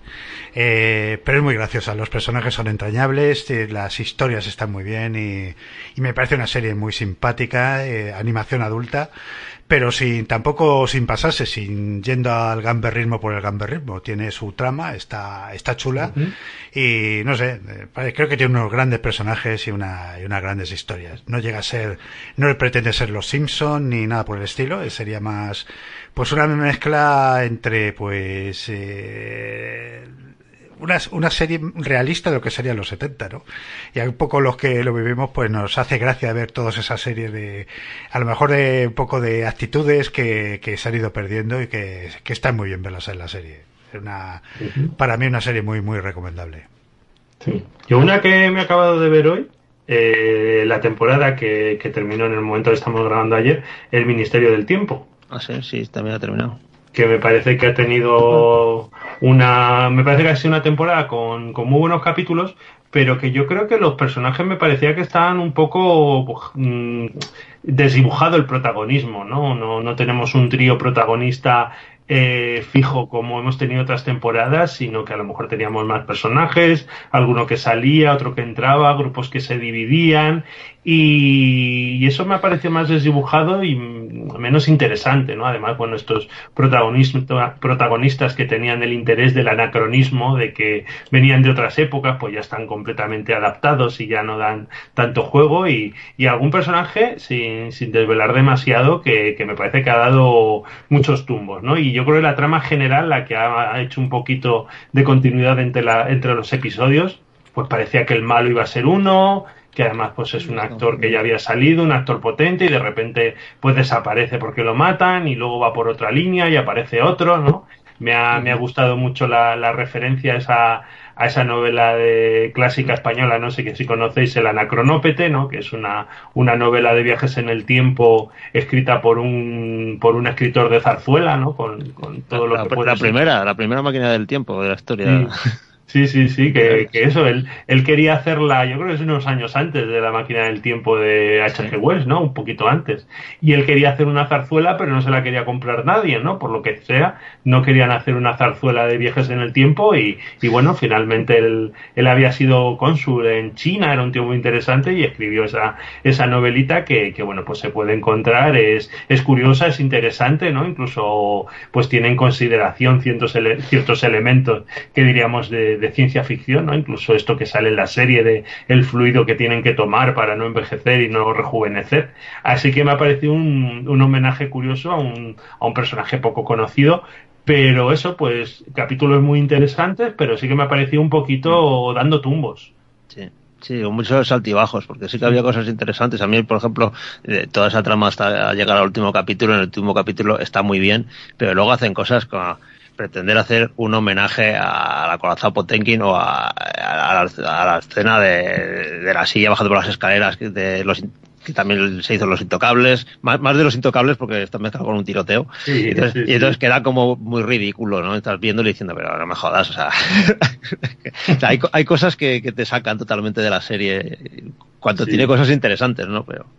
Sí, no, no hay, hay, un, hay una escena que es un homenaje a App, pero yo creo que es tan evidente y no llega al nivel que sí, dices, hombre, es... hombre, pues lo habéis intentado y está bien, pero, uh, ¿sabes? Pero no, no, yo la recomiendo. ¿eh? A mí, por ejemplo, la, sí, sí. la, anterior temporada, pues me pareció un poquito deslucida, ¿no? A pesar de esa inyección económica que vino de Netflix, en este caso la inyección, pues ha venido de HBO, que son los que están retransmitiendo la, la serie, en, pues aquí, tanto aquí como fuera del país. Y, y, bueno, me ha parecido, me ha parecido más interesante, pero he sentido eso, esa, esos personajes que entran y que salen, que no saben muy bien qué hacer con ellos, ¿no? Y, y Cayetana Guillén Cuervo, que, que no la soporto. Es la Alison Pitt española, o sea, no, no, no puedo con su personaje. Muy bien, pues bueno. Eh, de, de, se habla de unas va a continuar el Ministerio del Tiempo se... sí en teoría creo que sí que ya va a haber otra temporada tengo entendido vamos Sí, es una serie que siempre está ahí con, con, la eterna duda de la renovación, ¿no? Porque yo creo que tiene unas, unas audiencias discretas. También es cierto que Televisión Española no tiene grandes audiencias, pero bueno, pues tiene ahí un movimiento fandom bastante potente, ¿no? Uh -huh. Uh -huh. Sí. Bueno, yo si por, por, avisar a la gente más que nada de cosas que no tiene que ver. Ricardo me comprende porque también también ha sufrido la de la de da da cinco Bloods, la de hermanos de armas, la de Ay, madre, la de sí, sí, sí. Qué problemazo de película, Dios mío. Sí, la Spike Lee. Que, que ah, la de Spike Lee que decíais. Está en Netflix, ¿no? Sí, sí, está en Netflix. Dos horas cuarenta minutos, me parece que es dura. O sea, es, larga de narices. A mí se me hizo eterna. Y eso que me dormí una hora o, así. es que se unas y me desperté y, no, había pasado nada. O sea, me desperté y seguían los mismos personajes casi la misma situación. Y dije, coño, no, no, me he perdido nada y me he dormido una hora. Pero el problema de esta película es que si alguien viene, o sea, Spike Lee la escribe y tú te lees de qué va la película y más o menos ves el trailer y dices, esto puede molar fuerte. Porque puede tener lo que le mola a Spike Lee, pero si se rueda bien, aquí tienes una película potente con, con acción, aventuras, personajes guays y tal. Y lo rueda como si fuera un sermón. Y entonces todo se cae. Todo se cae, entonces llega el momento en que tienen que pasar cosas que se concentran en los últimos 25 minutos que en manos de otra persona que no fuera el guion suyo hubiera sido el nudo y se te cae, se te cae todo. Se te cae todo porque yo creo que se ha enamorado de lo que ha escrito y los personajes son, el personaje de Delroy Lindo, que es un actorazo, acaba siendo absolutamente extremo porque sí. Es un tiro al poste increíble y, y bueno, yo le valoro las intenciones porque lo que explica está muy bien, pero leche. Ojo, cuidado. Es que ya agota, ¿eh? Con el tema del racismo ya, hombre ¿vale? Eh, incluso la de eh, Infiltrado en el Clan, cuando la vi, digo, joder, ha vuelto al redil. Parece que va a hacer buenas películas, pero macho, me, me mete esta, cosa tan insoportable. Es que es, insoportable la película. Es, me pareció, yo que sé, un Tres Reyes o un violento de Kelly en, en de hacendado, de cutre, eh, intentando llevar un oro allí, que encima lo encuentran ahí de Chichinabo. Hay como, es, ridículo, un despropósito total. Claro, pero es el, tío que rodó Plano Oculto, que es una película de atracos maravillosa, eh, que había el tema, eh, había el tema del racismo también en Plano Oculto y todo lo que quieras, pero una película ejemplarmente rodada. Sí, y te encuentras aquí a un tío que no sabe dónde clavar la cámara casi. Es que, es que Spike Lee para mí es un director maravilloso y luego es un director que puedes odiar. Eh, te, mete lo mismo un peliculón que un coñazo impresionante. En fin. Mm. Es que hizo otra película parecida a esta, que fue... Además las alternan, no es que tenga, dice, no es que tiene una época que sea buena, otra mala, es que las alterna. Lo mismo de, te, te, te caja un peliculón como la de Infiltrar el Ku Clan y la siguiente es un mierdón y la, la otra pues lo mismo es una maravilla, no sé, es, es desconcertante. Esta, esta película la repitió en, en la de, bueno, hace unos años, en la de Milagro de Santana, que ocurría en la Segunda Guerra Mundial, y era el tema también de los negros que iban a, pelear allí, ¿no? A la, y, es lo mismo, se ha repetido lo mismo que, pero en Vietnam, inventándose el rollo del, de, que van a enterrar al amigo que perdieron allí y, y a recuperar un oro que robaron, ¿no? Es que, pero es que bueno, se podía haber hecho una historia entretenida y, pero es que bueno, lo de las desactivadores de minas, esas que aparecen por allí, la francesa esta, el, el, el cómo vuelan allí la gente, luego cómo se enzarzan allí a tiroteos con los Vietcong, Dices, pero macho, que estás allí de turista tú, no puedes coger un AK-47 y pegar allí 80.000 tíos y matar a 20 a 20 viejcons, por muy malos que sean, ¿no? O sea, tiene cosas que dices, a ver, ¿esto qué es? ¿Una tomadura de pelo? ¿Es una película de, de, risa o es una película que intenta ser eh, una película entretenida de, de, acción? Luego es un panfleto que te cagas, o sea, es que me, mete unas parrafadas el, el protagonista, el el ¿cómo se llama? Del Roy Lindo. El del Roy, el Lindo. Roy Lindo, macho, que, que aburre hasta las ostras, ¿eh? Es una pasada es ya. Es el problema que le veo, porque otras veces yo creo que siempre siempre hace panfletos, porque siempre hace panfletos y siempre mete sus mítines y sus rollos, pero yo creo que en otros está mejor dosificado, o te lo deja para un momento puntual, que dices, bueno, pues vale, son estos cinco minutos y luego sigue la película, ¿no? Pero es que aquí es, cada cinco minutos paran te sueltan 10 minutos de parrafada de los negros en Vietnam, no sé qué, sigue la película, otros 10 minutos de parrafada, y dices, joder, pero vale ya, tío, que ya me he enterado que los negros los llevaban ahí a morir a Vietnam y que un tercio eran negros y, todo eso, que, me las contado en los cinco, continuamente cada 10 minutos. No lo repitas tantas veces, sí, que ya lo he cogido, coño. Hay, hay una escena donde el, el, compañero que ha ido, que por cierto es Pantera Negra, ¿cómo se llama, chico este? Que no me acuerdo. Chadwick Boseman, ¿no? Chadwick Boseman les dice, se ha muerto, eh, matado al, al, reverendo King y tal. Y, y, ves cómo está planificada la escena, cómo está rodada. Que él está de pie, los cinco están sentaditos en fila, que es una decisión artística, por cierto, muy discutible. Coger a los cinco abuelos y en los flashbacks conservar a los cinco abuelos y no cambiarlos por actores jóvenes Sí, ni rejuvenecerlos con técnicas ni nada. O sea, ah. eres en Vietnam hace 40, 50 años y nada, y no, no han es, es, un toque poético, pero que no funciona porque está rodado mal. Está muy mal rodado, está rodado muy feo. Está rodado en un descampado. Está rodado con una, no sé, muy poca inspiración. Y dices, pero, y estaban en Vietnam porque parecían chopos, eso, estaba más jóvenes. yo creo que estaban parecían chopos del retiro, macho. En algún estudio por ahí estaría. No, yo creo que estaban, yo creo que estaban en Vietnam porque al fin y al cabo ruedan en Saigon, ruedan en el río, pero, bueno, pero cogieron el, Vietnam menos Vietnam, sí, eso sí. La de jungla estaba eso más secano que, que, el campo aquí de, de Vallecas, ¿no? Parecía que la película de Congo con las plantas de plástico. Y claro, tú coges, tú coges esta historia, se la das a cualquiera que dirija con un poquito de salero cine comercial y te dice, hostias, pues yo me llevo a los abuelos a hacer el Rambo a Vietnam y que el oro y tal, y todo el conflicto lo desarrollo mientras están en esto. Que los persiguen unos guerrilleros o unos irregulares, me parece fantástico, lo pongo, organizo la película de otra manera y no tengo por qué tirar el mensaje final. Pero es que Spike Lee se ha encantado de sí mismo, yo creo, aquí mucho. Joder, estoy mirando y sí, sí, está rodado en Vietnam y en Tailandia, tú. Lo que tiene bueno son los carteles, tiene unos carteles cojonudos. Eso. Sí, sí, sí los carteles son. Pero eso de da. ¿De qué viene? ¿Da 5 blogs? Eh, da, pues de Destino Arrakis. Ah, ahí verdad. los cinco que estamos aquí y los cinco, ah, los, cinco de sangre, aquí, ¿no? Destino Arrakis y eh, Ricardo, tú también has, también has visto una, una de, de, HBO, esta de Hugh Jackman, ¿no? Ah, yo también, ah bueno, sí, la película, sí está. de la razón y la locura, ¿no? Es... Eh, sí, la del profesor que se queda toda la pasta. Ah, no, no, ah, no, esa es otra, esa es otra, sí, la del profesor, sí. Sí, sí, esa está bien, esa está bien. está súper bien esa peli, ¿eh? Esa está muy bien. Joder, es, es, el típico encantador de serpientes, macho, que a todo el mundo le cae bien, pero que es un jeta de cojones. Lleva una vida, macho, a todo trapo y robando en un colegio de, a los fondos públicos, eh, aquí en España, como es tan habitual también, pues.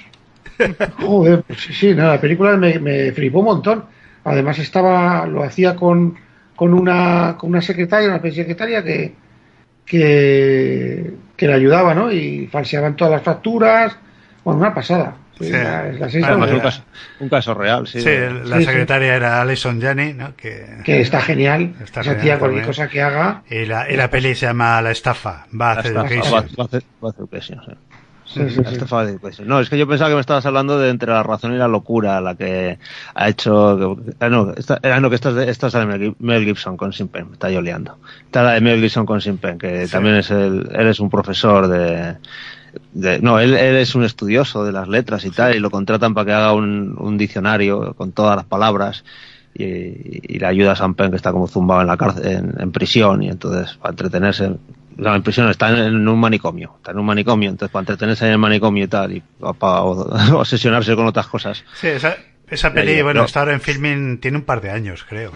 pues a, mí me, a mí me ha parecido, es que, es que es muy extraño porque le intentan dar una épica, así, que todo sea muy épico, pero claro, ¿qué épica hay en es que nos hemos olvidado la palabra arte en el diccionario. Oh, no, no puede ser. Tenemos que sacar un anexo. Ya, pero tiene que ser ya. Porque, vamos, los demás en toda Europa están haciendo sus diccionarios. Somos el ridículo. Ay, nos hemos olvidado de, la palabra. Ay, y tal palabra. No encontramos el uso de esta palabra en ningún libro desde el siglo XIV al siglo XVI. Oh, no, qué drama, qué tensión. Tenemos que encontrar las definiciones de esa palabra. es, totalmente estúpido, ¿sabes?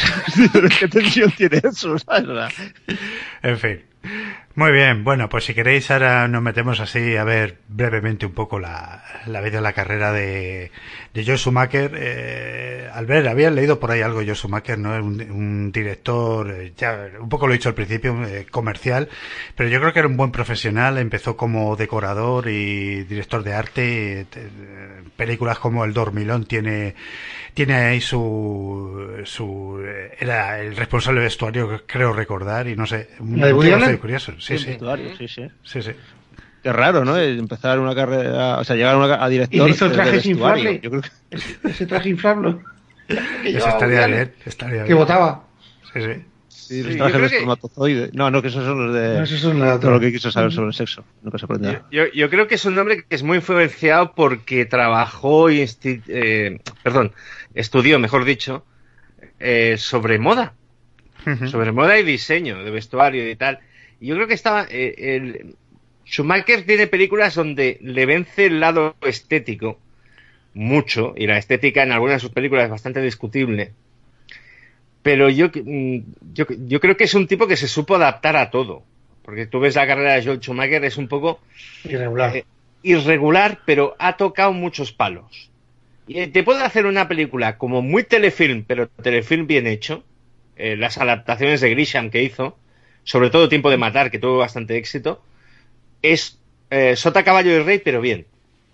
O sea, no me complico la vida, ruedo una película como muy clásica y no hay ningún problema y la película funciona, como funcionan normalmente los thrillers judiciales si están mínimamente bien hechos. A mí el cliente pero- era mejor. Claro, y, y- pero también es un tipo que coge y, y hace una película como muy desnuda, posteriormente como es Tigerland. Tigerland es una película, la película que lanzó a Colin, Farrell ¿no? ¿cómo se- Farrell. Colin, Colin Farrell. Es una película que es como la primera mitad de la chaqueta metálica, donde tienes a Colin Farrell, que es un tío como muy turbulento, que está haciendo el- campamento antes de que lo manden a Vietnam, ¿no? Y cómo Colin Farrell consigue liderar a un grupo de reclutas que está ahí para que se espabilen un poquito. Incluso le salva la vida a uno escapando de Tigerland, que es la zona de entrenamiento de los marines. Eh, Colin Farrell no quiere ir a Vietnam, tiene un plan para escapar y acaba entregando ese plan a otro compañero para que pueda escapar. Es, es una película eh, rodada con mucha inmediatez y es del mismo tipo que te hace el Batman y Robin aquel de cartón piedra o que hace una pasada estética que sí que lo tiene, que es el fantasma de la ópera, pero que a mí me aburrió soberanamente. Sí. Es decir, es, es un tipo que podía hacer de todo. Yo creo que no es un. Es, era un artesano, no es de los hábiles o majestáticos artesanos, pero el tipo hizo, hizo su carrera. Yo creo que recordarle por Batman y Robin que él admitió que era una película horrible no le hace justicia. Hizo, hizo películas que estaban bien. sí Yo hay dos películas generacionales que sí que les tengo cariño, que son eh, San Elmo's Punto de Encuentro, San, El- San Elmo's Fire, que esa me gustó mucho, que salía el Emilio Estevez, Ron Lowe. Y, y, y bueno, luego Jóvenes Ocultos, que reconozco que siendo un crepúsculo de aquellos años, de los años 80, eh, hizo, hizo, no sé, eh, marcó una, una, una época. Quitando la película, a mí no me gustó nunca. eh, Siempre he renegado de esa película, me parece una basura. Pero, pero bueno, reconozco sus Pero, valores. pero, pero Jóvenes Ocultos, cuando yo la vi que estaba en la edad, era una película que estaba muy bien porque era, un- ¿cómo te lo diría? Era entre el cine de Spielberg y una película de terror de verdad. Sí, era Está- es una, una peliculilla, sí, era una especie de, pues como consecuencia de los Goonies, algo así, ya un poco crecidos, ¿no? Un poco te llevaba a ese ambiente y sí que era muy ochentera y, bueno, la que has dicho antes es San Elmo Punto de Encuentro, que ahí tenía todo eh, lo que se llamaba entonces el Brad Pack este de, que estaba de Moore, Rob Love, Andrew McCarthy, ¿no? El, el, Aliseri. el Jeff Nelson, te- estaba es una película que estaba muy bien no en, en la época y sobre todo muy como muy estética no de si la ves ahora pues es totalmente ochentera 100% es de las a lo mejor de los 80 de las películas más más lo he escuchado representativas miles de veces de este, el San Elmo's Fire. He escuchado miles de veces. Me gusta mogollón la música de David Foster, de, Ujú. este, de este- esta banda sonora. Luego, en en los 90 hizo una, una peli que me pareció muy interesante, que además estaba parcialmente escrita por él, que era Línea Mortal, ¿no? También que salía aquí Kiefer Sutherland, ¿no? Julia Roberts. Julia Roberts. 80, Roberts. Kevin Bacon. Ujú. experimentos médicos. Sí, Sí, sí. que hace poco se ha hecho un remake. Jugando a... Jugando a ser dioses, ¿no? ahí. No, pero estaba, estaba, era muy original. Yo cuando vi la, la película, me, es una película muy intrigante, muy bien hecha, ¿no? Se producían eh, la muerte y luego resucitaban e intentaban un poco, pues, recordar qué es lo que habían vivido mientras estaban muertos, ¿no? Es una película que, joder, me pareció muy interesante, bien realizada y me pareció muy, muy chula, ¿no? Dentro de que es una película comercial, ¿no? No es una película de terror, pues, eh, contundente, pero sí que era una película interesante, ¿no? A mí me gusta mucho la de Última Llamada, por ejemplo, porque es como un pequeño experimento que hace, que hace este hombre con, con Corey Farrell eh, después de haberlo tenido en, en Tigerland que es la de la cabina de teléfono, la, de, la, la, la que le tiene ahí en, en la... Que, que, bueno, que, es, que, tiene muy pocos elementos. Es este tío una cabina en la calle y poco más. Y le tiene ahí atrapado en la cabina de que no se puede mover, no puede dejar la cabina, tiene que contestar, tiene que estar ahí todo el... Y es, yo creo que consigue generar mogollón de tensión en la película con, con Sí. nada. Con, Hombre, Sí, es, nada. es, es, es muy, es una película como muy Tony Scott, mm, sí. eh, un tiene un estilo así, y la película Tony Scott suya de su carrera, que es Nueve Días, no sé si la recordáis, Sí. con, eh, con Anthony Hopkins y Chris, Chris Tucker, Chris, Chris Rock. Chris Rock. Esa es, esa es una película Tony Scottiana donde, donde falló miserablemente. Eh, o sea, la irregularidad de este hombre no quita que cuando la clavó, la clavó, yo creo que la gran película suya es Un día de furia. Y mira que le pega, le pega un atraco al principio de la película, creo que es a ocho y medio de Fellini, mortal, pero bueno, que me da igual. Que el resto está muy bien y probablemente el papel es que fue Gordon Gecko, pero creo que es el papel de la vida de Michael Douglas. Sí, sí. No, eh, sobre todo en el cual se todos nos hemos visto reflejados alguna vez, ¿no? Sobre todo Claro, cuando es- eso no- Estallas, ¿no? Estallas ya de... quiero quiero, quiero una hamburguesa pero como la que la del cartel. Sí, sí. Yo cada, cada vez que voy a, a- al Burger King, al Madonna y, y pillo el papel de ofertas y pido, y, y siempre me la cuelan en algo, y pido, me- por, por 50 céntimos te dan el menú grande, y, y pides, y no, pero es que en la letra pequeña porque solo es grande las, las patatas y la bebida, la hamburguesa no, hijos de puta, sie- siempre me tienen que pillar en algo, y, y me pillo unos cabreos. Ti- Tienes, tienes que ir al, al Burger King con un abogado. Primero que te lo lea. Te lea la letra pequeña. Eso, Manolo, ¿no venías tú conmigo con, en la mierda del Starbucks que, que pedimos dos cafés y me dice la tía, ¿quieres un poquito de nata? Digo, sí, échale. ¿Y quieres un poquito unos granitos de no sé qué? Pues Ah, sí, sí, sí, échale. Y va y me salta siete, siete euros. Digo, ¿qué? ¿Por un café siete euros? Vamos, ¿no se lo tira a la puta cara? Digo, ¿cómo Porque que, vale no? pavos. ¿Cómo que, cómo que si quieres? Si me estás ofreciendo, échale. ¿Quieres un poquito de nata? Pues sí, hombre, échale, pues vale, bien. Este, ¿Quieres unos granitos de no sé qué? Pues sí, échale. ¿Quieres no sé qué? Me decía, pues sí, bueno. Siete pavos, digo, pero tú estás loca, vamos. Te lo tiro a la cabeza. jodas, sacar hombre. ahí, abrir la, abrir la bolsa. Hay que decir, ¿quieres por a- a un euro más he hecho un poquito de nata? Mm. Y dices, bueno, pues no. Sí, ¿Quieres pero- por un euro Ah, más pero eso porque estás acostumbrado al, al bar de Manolo que te dice ¿Quieres Claro, un poquillo coñac aquí en el café? Sí, hombre, sí, te lo echa y no te cobra nada, no te cobra más por el café, ¿no? Vamos, Tipo de- del tocomocho, macho. No, pero un día, un día de furia en los 90, en los 90 el mundo ya estaba cambiando. Y si no recuerdo mal, el protagonista venía de hacer un trabajo, creo que era diseñador de no sé qué. No, era, era- trabajaba para la industria militar, que era Ya, pero- algo relacionado con los misiles y tal. Y Pero entonces él era de- delineante y entonces le habían quitado el trabajo, entre otras cosas, porque estaba zumbado, pero también por la automatización, ¿no? Sí. O sea, un día de furia trata de un americano cabreado. Sí, sí, O sea, no, que está, está en el paro. El tío lleva una, un, ma- un maletín, pero dentro del maletín no lleva nada, ¿no? Es un tío que se ha quedado en el paro, que no, efectivamente, tiene un desequilibrio personal importante. Y todo eclosiona, pues, cuando, pues eso, entra para hacer una llamada a pedir el cambio y el otro le, el tendero le, le obliga, pues, a hacer una a comprar algo porque si no, no le da el cambio vuelve a necesitar cambio y le vuelve a obligar a comprar otra cosa y además que es un que es un eh, creo que era un vietnamita o algo así el tendero Y el tío dice, encima que os traemos aquí, que os, os ayudamos y ahora me tratas así. Y el tío como el tendero como muy antipático y tal, ¿no? Explotaba pues varias neuras de la época que a lo mejor ahora serían políticamente incorrectas. Pero sí, sí, era, era, era, era el reflejo del ciudadano medio agobiado y, cabreado. Claro, es que el americano cabreado es. Eh, hay grandes personajes de animación que son americanos cabreados, ¿no? Que es el, el mundo contra mí, es el pato Donald, es, yo qué sé, Pedro Picapiedra, es Homer Simpson, es aquello de el mundo me está pasando por encima. Y Un Día de Furia es una película altamente remaqueable porque se podría hacer prácticamente una vez por década. Sería, sería como, ha nacido una estrella, ¿no? Pues Un Día de Furia, versión 2020, que te ha tocado el animal de Trump, el COVID, el paro, la crisis, todo lo que viene y, y tener un personaje, pues, gritando las verdades de la gente común. Sería seductor. Sí, sí. Luego la, película luego se iba enredando, también tenían una relación muy problemática con la mujer, etcétera, etcétera.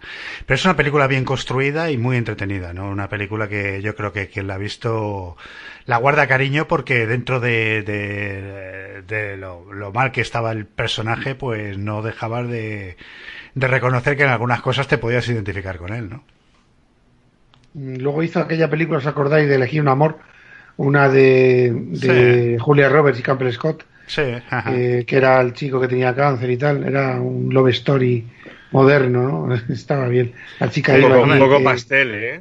sí, sí, era muy pastel. Era muy Una, una, una, película interesante, pues era la de Asesinato en 8 milímetros, porque no estaba mal. El guion era de Andrew Kevin Walker, que estaba de moda porque había hecho el guion de Seven, y en esta película, pues también era un eh, pues un thriller sórdido, ¿no? Que salía, pues salía Joaquin Phoenix y salía pues Nicolas Cage, ¿no? Una, película que, que se dejaba ver bastante bien, ¿no? Sí, yo creo que es, es un acierto de lo sórdido que era increíblemente todo, porque 8 milímetros, asesinato de 8 milímetros, lo que cuenta es la escena, en mayúsculas, que es cuando él debe convertirse en justiciero y llama a la madre de la chica y dice, mira, lo he pillado ¿Lo hago o no lo hago? Y entonces tú como público dices, te dirá que lo hagas, hazlo. Y cuando lo hace, te sientes bien. Eh, si llegas a ese punto, es que la película ha funcionado. Te han metido en, en eso y ¿cómo te diría? Es el, placer culpable de que el fascismo en las pelis funciona muy bien. sí. Hombre, era una snoop movie, entraba en el mundo de las snoop movie, en los bajos fondos y tal, y era todo como muy sórdido, ¿no? Ahí, pues, hombre, un poco, lo comprendías perfectamente, ¿no? Pero vamos, estoy de acuerdo contigo, funciona que, te cagas. Para mí la mejor película suya es Verónica Green, una que hizo en Irlanda con Kate Blanchett hacía de periodista que destapa entre hijos de Lira y se la cargó. Es un caso real. Mm. Eh, eh, a mí la película es así, me parece sensacional. Esa la vi, me acuerdo, en un festival de San Sebastián. Sí, que fue el concurso. Ganó además, me parece, el mejor director, él, y mejor actriz, la Blanchett. Luego, bueno, El fantasma de la ópera, que era, que era un, pues un musical que había estado, eh, llevan bastante tiempo intentando producir, al final lo hicieron, una, una producción muy cara. A mí me, a mí no me, no me disgustó demasiado, vamos, lo vi, lo vi bastante a gusto, la música estaba bien. Tenemos aquí a Leonidas cantando, a Gerald Butler, pegando berridos. Hostias, Gerald, Gerald Butler, cuando lo fue a fichar Snyder para hacer 300, Gerard, explicado por Snyder tiene mucha gracia. Dice, estaba como derrotado porque la película no funcionó tan bien como, como él pensaba. Y es aquello que le explicó el guion de 300, estos Esparta y todo el rollo, y Gerard Butler se entusiasmó y se subió encima de una mesa en el restaurante y tal. Y viendo la película no me extraña, porque eh, Gerard Butler de joven ahora está muy cambiado, pero Gerard Butler de joven eran guaperas, guaperas y tal, y se metió en una película que era altamente estética, y tal, y lo hubiera tocado, vete a saber si no salió ganando, lo hubiera tocado una temporada de forracarpetas, si no es por Leonidas. está bien. Muy bien. En la parte de las malas está la de Tom Creek, una película que salía Henry Cavill y Michael Fassbender de unos neonazis. La película era bastante mala. Sí, bueno, 23 eh, es de él, ¿no? En cuanto a malo. Sí, el número 23 de, de aquí de Jim Sí, Carrey. Jim Carrey, sí. Sí. Esto no estaba mal, eh, podía Oh. ver, sí. Aunque luego hizo la de 12, que era malísima, y la, la última que hizo yo creo fue Jovenaza, una de Nicolas Cage y Nicole Kidman, que también era pésima. Sí, yo creo que después del Fantasma de la Ópera, eh, yo creo que es un director que ha hecho buenas pelis cuando ha tenido, han tenido un buen guion, ¿no? Como en Última Llamada, ¿no? Que además el guion era de Larry Cohen, pues, pues eh, te, te hacía cosas eh, apañadas, ¿no? Pero cuando eh, ya no, no tiene un buen guion detrás, pues te hace, pues, zurullos, ¿no? Y a, y a partir del Fantasma de la Ópera, que creo que ya un poco eh, bajó mucho el listón, de ahí lo que tenemos ya hasta el final de la, de, de la carrera, pues es, es bastante normalito en cuanto a cine. Luego dirigí un par de episodios de, de House of Cards. Pero bueno, que es un director que creo que ha hecho cosas interesantes, incluso algunas que estaban muy bien. Pero bueno, eh, cuando ha tenido una, una buena historia detrás, las adaptaciones de, de, mm, de, por ejemplo, de Grisan no estaban nada mal, lo que ha hecho antes eh, Albert, Tiempo de Matar e incluso la del cliente estaban, estaban bastante bien, son bastante aceptables, ¿no? Claro, es que el, el problema de, de este hombre es que en el fondo no es un director de gran personalidad porque haya desarrollado una obra propia y tal. Eh, es un tío que rodaba y se va a trabajar, por ejemplo, para Warner en una gran franquicia como es Batman. El Batman de Tim Burton, insisto, no es mi taza de té, pero funcionó muy bien. Entonces se pone a trabajar en la franquicia Batman y no, eh, no lo peta. Sobre todo en la segunda, yo creo que, que, que él mismo lo admitió que era una película espantosa. Si lo admite el mismo que la dirige, tardó su tiempo, pero lo admitió. El pro- el una problema es que película va a ser- espantosa. Va a ser recordado por ponerle pezones a Batman. es el problema. Claro, eh, eh, es, es- Madre es un problema, es, lo ha Llevo- señalado mal. pero- Llevo, llevo Eso- yendo, llevo yendo el mismo chascarrillo desde los 90, desde que se estrenó, digo, madre mía. Es que no es para perdérselo. Pero Y yo creo que, yo creo que él eh, allí, en, estamos hablando de finales de los 90, trabajando para un gran estudio, película de gran presupuesto, no te sale exactamente y cuando vuelves a recuperar la oportunidad de hacer una película muy cara, de hacer probablemente la película de tu vida, que es el fantasma de la ópera, que se arrastró el proyecto durante muchos años, pues no acaba de funcionar y es una película que yo hice por ver y me pareció hasta demasiado bonito todo. Eh, yo creo que eso le afectó bastante, porque ya tardó tres años eh, en volver a rodar y a partir de ahí yo creo que comercialmente no volvió a acertar. Yo creo que le tocó bastante. En fin, ha fallecido el hombre a los 80 años de, de cáncer, ¿no? Y, y bueno, es un tío que ha tenido una vida muy loca, era eh, pues un gay reconocido y, y un tío pues que, que durante su juventud tuvo una juventud muy movida, según he leído por ahí, ¿no? Y que bueno, es un tío pues, pues, en fin, que, que nos ha, ha dado pues eh, buenos momentos, momentos regulares, pero bueno, eh, yo le tenía cierto aprecio, la verdad. Me No, acuerdo no. también de esa película, no sé si la visteis vosotros, Nadie es perfecto, una con Robert De Niro y Philip Seymour Hoffman, que él hacía de un marine jubilado y, y el vecino era una drag queen. Y bueno, se empiezan a llevar muy mal. Me recordó un poco a Mejor Imposible, de ese estilo, eh, que luego les entabla una amistad cuando se empiezan a conocer más profundamente por lo diferentes que son, pero al final pues eh, congenian, ¿no? Porque no sé si a Robert De Niro le da algún ictus o alguna cosa y se queda un poquito mal y el otro le ayuda, ¿no? Es más o menos la misma historia que tenía eh, Jack Nicholson con, con Greg ¿no? El vecino, ¿no? El mejor imposible. ¿No la visteis esa película vosotros? No. Flawless era en inglés. No, no, es es, perfecto. es de estas que la, la he tenido siempre ahí, sí recuerdo Sí. el cartel y todo, pero no, no la Yo la vi en videoclub porque la distribuían Lauren, me acuerdo, y sí, que la vi un par de veces. además. De todas formas, el, el hombre, hay que decir una cosa, es un dato muy anecdótico. Eh, independientemente de sus altibajos en su carrera, se ganó bien la vida y la vida la vivió, ¿eh? Sí, sí. O sea, este hombre se fue, tuvo 20.000 parejas sexuales.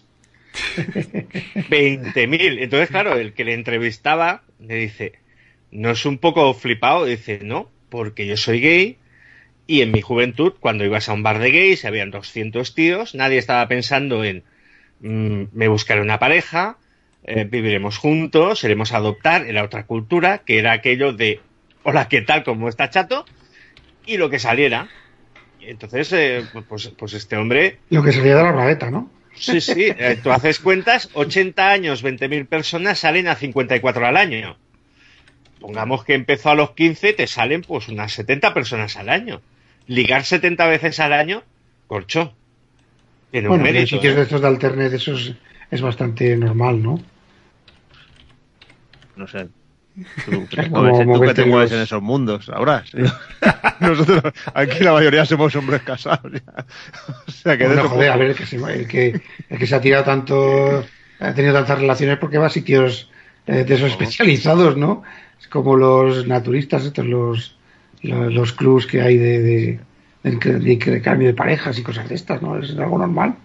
Anda, cuéntame más. A mí lo que me hace mucha gracia. No, que me queréis tirar de la lengua, cabrones. A mí, lo que me hace mucha gracia de este hombre es que eh, fue a la, a la UCLA, ¿no? A la universidad y tal, pero no pagó. Solo iba de oyente y ya está.